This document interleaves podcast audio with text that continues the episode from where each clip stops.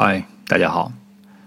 这几天呢比较特别，因为这几天正好是清明节。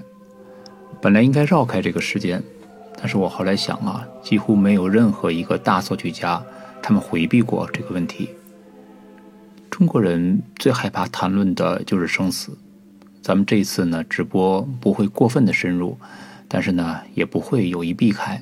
我们还是以深情优美的作品为主。很多时候我都会在想啊。为什么没有尽头的爱是最难忘的？那为什么有时候我们真的希望忘记，可是呢又害怕忘记？我相信生活里面有很多的回忆是刻在心里的，尽管是伤痛，可我们依旧是在我们心里面是最宝贵那部分。咱们现在听到的是布拉姆斯的《德意志安魂曲》，字面上的意思呢，它应该是一部德文的安魂曲。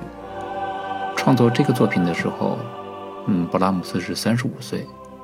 我们曾经谈论过啊，谈论过莫扎特安魂曲，谈论过巴赫的、亨德尔的、海顿的那些宗教类的作品。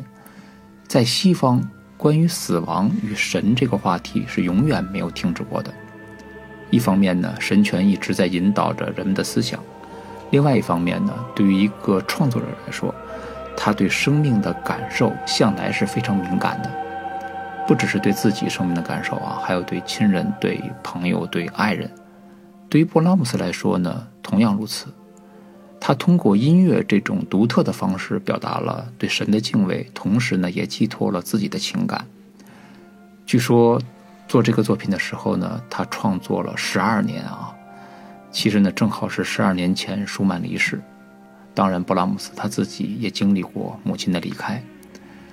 我相信创作任何一个作品，一个人的情感都不是单一的，有对故人的思念，也有那些割舍不掉的对爱的回忆。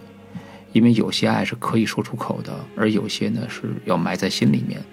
而且他深刻的知道这份爱没有尽头，既然没有尽头，也就没有办法终止。这也是为什么是割舍不掉的原因吧。这算是我们在谈论布拉姆斯之前的一个岛屿。啊，咱们依旧是周日晚上八点钟，一起聊聊亲人、朋友、爱人，还有布拉姆斯。